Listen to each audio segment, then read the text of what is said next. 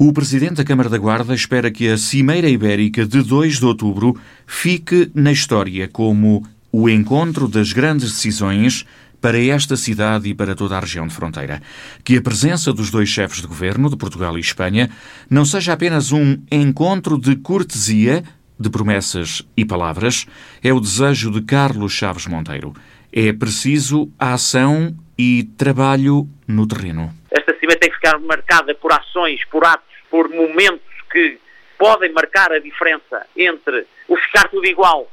e podermos fazer diferente para o futuro. Também aguarda eh, não só continua na cena da história, mas também quer fazer do futuro uma história mais marcante. E para isso são estes momentos, de facto, eh, que marcam eh, as cidades, que marcam os territórios, que marcam as populações, mas fundamentalmente que sirvam de uma rampa de relançamento para uma esperança, uma esperança que renasce em ações concretas e que nós, também que estamos aqui todos os dias, através desse apoio, possamos também fazer cada vez melhor em prol dos destinos e da vontade coletiva dos nossos concidadãos. É para nós um, um momento alto da nossa história poder ser uh, assinada a presença destes dois uh, representantes governamentais dos dois países um documento de compromisso para a defesa de causas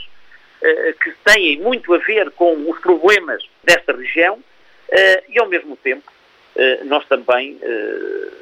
ao, ao recebermos esta cimeira e podermos estar próximos de, destes dois primeiros ministros, podermos também dar conta das nossas preocupações. Por exemplo, ao nível da cooperação transfronteiriça, é preciso mais concretização nas áreas económica, social e cultural, como forma de atrair mais pessoas. Esta cooperação transfronteiriça tem que ser mais promotora de desenvolvimento do que aquilo que aconteceu eh, ao longo da nossa história comum. Uh, e, portanto, nós uh, temos tido sempre uh, alguma informação positiva de que os, os, projetos irão acontecer, que vão acontecer, mas a verdade é que não, ao longo dos anos não temos, de facto, promovido Aliás, como o Sr. Primeiro-Ministro também já o referiu, que as zonas transfronteiriças é assim que a, a história comparada nos, nos explica e informa de que são sempre zonas de prosperidade. Não sei se o facto de, da nossa história comum de duas ditaduras ao longo dos anos também nos levaram muito a estar costas voltadas, a verdade é que, eh, desde principalmente a entrada na União Europeia, para não falar desde que os dois países assumiram a democracia como um sistema político de governação, eh, a, colaboração, a, estreita cooperação dos dois países é eh, cada vez mais evidente, mas tem que se traduzir essa evidência em atos concretos de melhoria constante da vida das populações, das populações de territórios do interior e que cooperam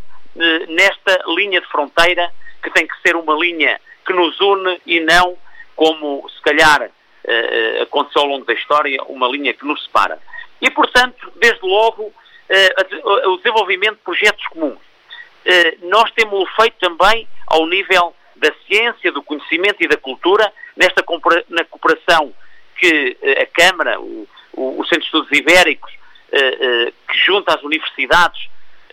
os municípios também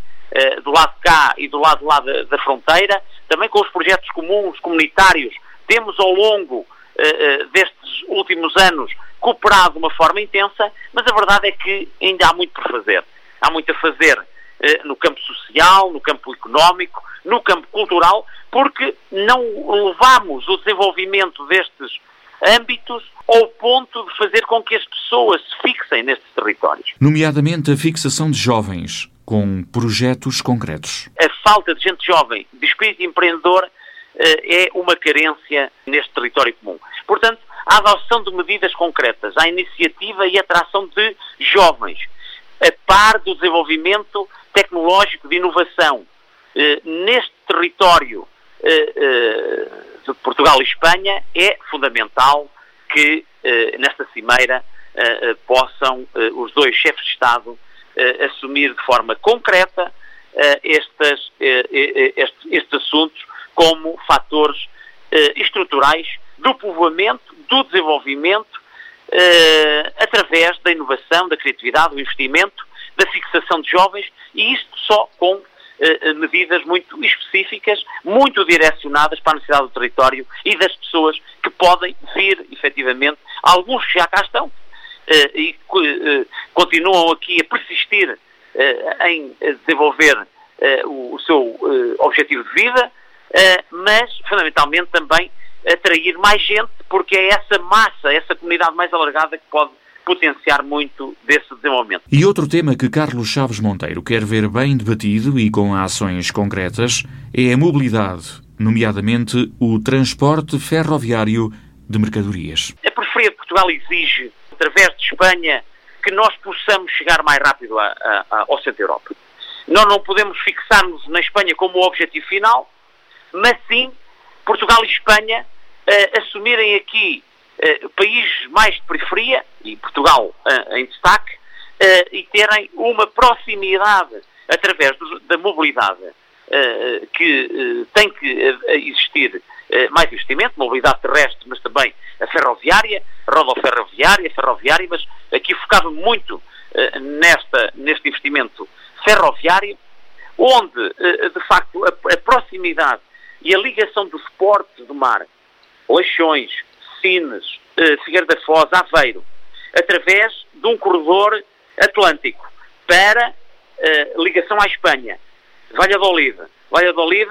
centro, eh, fronteira de França e ligação ao centro da Europa. É importante para a Espanha, para os portos espanhóis também de Espanha, eh, marítimos, é importante para a Espanha que colocará também os seus produtos mais rapidamente no centro da Europa, mas fundamentalmente potenciar em conjunto o desenvolvimento das nossas estruturas portuárias, mas também o nosso tecido económico, que é periférico, é, não é tão competitivo como outros portos, como outras eh, eh, empresas que aqui desenvolvem a sua atividade, e através da ferrovia nós termos custos de contexto mais baixos. Portugal e Espanha, neste ponto, têm que assumir aqui um desiderato comum de proximidade ao centro da Europa e tem que se fazer eh, desde logo porque é também de extrema importância para Portugal esta aposta na ferrovia. E assim, nesta estratégia, a Guarda poderá assumir um lugar de destaque. Nós temos que integrar a nossa estratégia também eh, e olhar para a estratégia do Conselho, da região, e perceber de que forma que ela se integra numa estratégia nacional e numa estratégia europeia, e é esse raciocínio que eu também quero aqui desenvolver, porque se as coisas não estiverem ligadas, se não tiverem uma relação positiva de facto, os investimentos são mais difíceis de acontecer, mas com certeza que eh, a Guarda tem uma plataforma logística que ainda está muito aquém daquilo que deve desenvolver, não só desde a ideia da sua criação, mas naquilo que hoje é o potencial das plataformas logísticas da Europa, desde logo a ligação entre as plataformas fronteiriças, a ligação dos portos do mar, mas fundamentalmente também, e isso era algo que, através do ICEP, das organizações empresariais, eh, eh, e de investimento de dois países, eh, podia haver uma ação conjunta, fundamentalmente aqui nesta, neste nosso espaço, potenciar a questão da, da logística, não, não só nesta visão do Porto Seco, mas também numa atração, numa centralidade, numa região que crie condições especiais de investimento e que pudesse a logística ir um pouco mais além, que era na distribuição dos produtos finais, os operadores, as empresas, pudesse aqui centralizar a recepção dos diversos componentes. E também sublinha o Presidente da Câmara a instalação de unidades industriais. A partir do momento em que nós tínhamos aqui esta central logística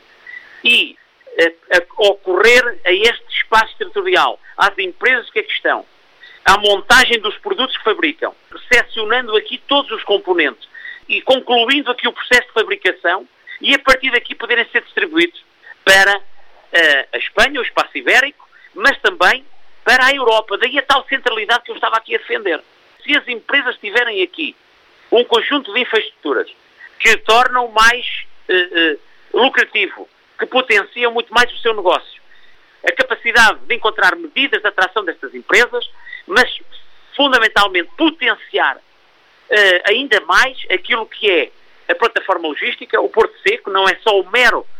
espaço para centralizar as mercadorias, mas as mercadorias, os produtos fabricados, poderem ser aqui acabados. E a partir daqui o acabamento E aqui criamos mais emprego, criamos mais dinamismo económico, tem que ter na sua base também a inovação nas tecnologias, no conhecimento, mas fundamentalmente vai potenciar toda a outra área de serviços básicos. Eu tive a ocasião de ouvir a Sra. Secretária de Estado uh, uh, referir os cinco eixos de, desta estratégia comum de desenvolvimento transfronteiriço e com certeza que depois a saúde, a educação, a cultura, os serviços sociais, a proteção civil, mas também outras dinâmicas de atração de pessoas uh, e, e de, das empresas e da atividade económica, tinha aqui, de facto, um, um elo importante para uh, marcar a diferença naquilo que é a política dos dois Estados. Uma política comum aos dois países que não pode resumir-se apenas a promessas e boas palavras, reafirma Carlos Monteiro. As palavras fazem parte, efetivamente, dos projetos, mas nós já estamos a ambicionamos e esperamos, efetivamente, é medidas concretas com realização concretizada no território e que depois se denota a mais-valia destas decisões com os resultados finais, que é a tratabilidade, criação de riqueza, internacionalização do nosso território e nossas, eh, dos nossos equipamentos e, ao mesmo tempo, depois potenciar aquilo que ao longo dos anos também se fez, que é o bem-estar, a felicidade que nós já potenciamos neste território, mas que, eh, se não for em paralelo com a criação de riqueza, teremos alguma dificuldade em continuar a dar felicidade aos nossos cidadãos. O que nós queremos é, a par daquilo que têm sido boas medidas que acredito também muitos com a sua gênese em cimeiras que já aconteceram no passado, que se possa colocar efetivamente na agenda não só a discussão de princípios fundamentais para o desenvolvimento, mas principalmente eh, o esforço comum de os governos de ambos os países para que com ações concretas, com a concretização no território, nós possamos ver nascer, não anunciar, mas ver nascer projetos concretos onde eh, serão incorporados eh, recursos técnicos, tecnológicos, científicos, humanos, eh, materiais e aí a parte também de alguma ação que os municípios eh, estão a desenvolver naquilo que são as suas estratégias também para o território, complementar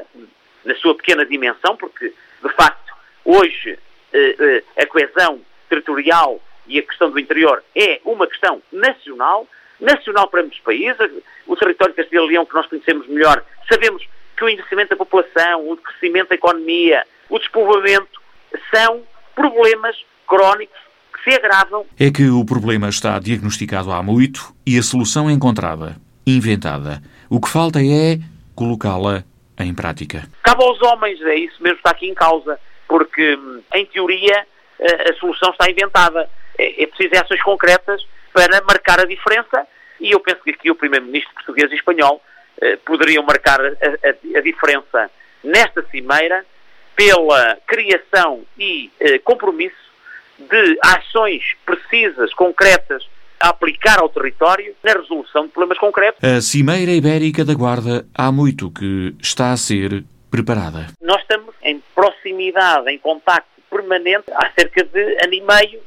se não for mais, com uh, o gabinete do seu Primeiro-Ministro. Com certeza que agora com maior promessa, porque sabíamos que no final de setembro, foi até a primeira uh, data avançada para a sua realização, uh, que depois teve aqui, por concertação de agenda, suponho eu, a confirmação para o, o dia 2. Nesse sentido, já tivemos uma visita também da representação do governo português aqui na Guarda, onde mostramos os vários equipamentos que estão disponíveis para dar apoio a todos os membros, representações de ambos os países e, dos respectivos governos, eh, coisa que foi feita e foi muito do agrado também uh, do representante do governo português. Sabemos que a Cimeira é dirigida exclusivamente pelos representantes de, de, ambos os governos e o município é apenas a entidade que recebe mas, mas queremos aproveitar efetivamente a presença desses dois chefes de, de governo, não só para eh, colocar também na agenda aquilo que são as nossas preocupações, eh, mas fundamentalmente também para apelar de uma forma visível, objetiva, porque eh, é esta cidade do interior que continua a ter esta persistência de querer eh, eh, criar novas dinâmicas eh, de desenvolvimento, mas ao mesmo tempo também de afirmação territorial. A Guarda tem uma história longa, uma história que se assume também do ponto de vista político. A Cimeira Ibérica está marcada para daqui a um mês, 2 de outubro.